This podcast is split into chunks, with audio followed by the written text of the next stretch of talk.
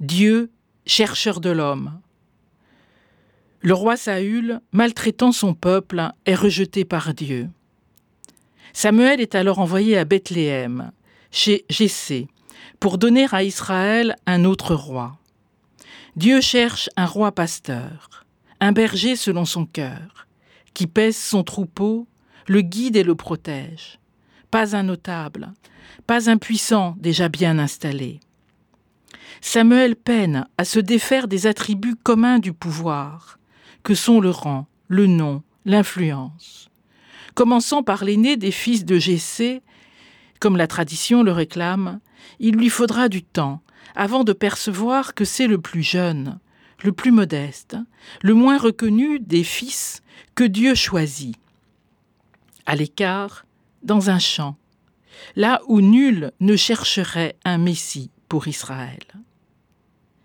Pas toujours facile pour Dieu, roi de l'univers, de faire entendre le secret de l'alliance qu'il veut tisser avec son peuple. Lève-toi, donne-lui l'onction, c'est lui. Parole claire, sûre, définitive. L'Esprit du Seigneur s'empara de David à partir de ce jour-là. Entrer dans une alliance de vie avec le Dieu créateur, c'est recevoir le don de son esprit. Amour, joie, paix, patience, bonté, bienveillance, fidélité, douceur et maîtrise de soi, nous dit Paul dans la lettre aux Galates. Dieu donne ce qu'il est à celui qui le reçoit. Pour tenir dans l'alliance, pour l'honorer au mieux du sein même de la finitude de l'humain. L'esprit qui rend libre, par ses visages et ses manifestations multiples, inattendues, inespérées parfois, est là, au cœur du lien que Dieu scelle avec l'homme.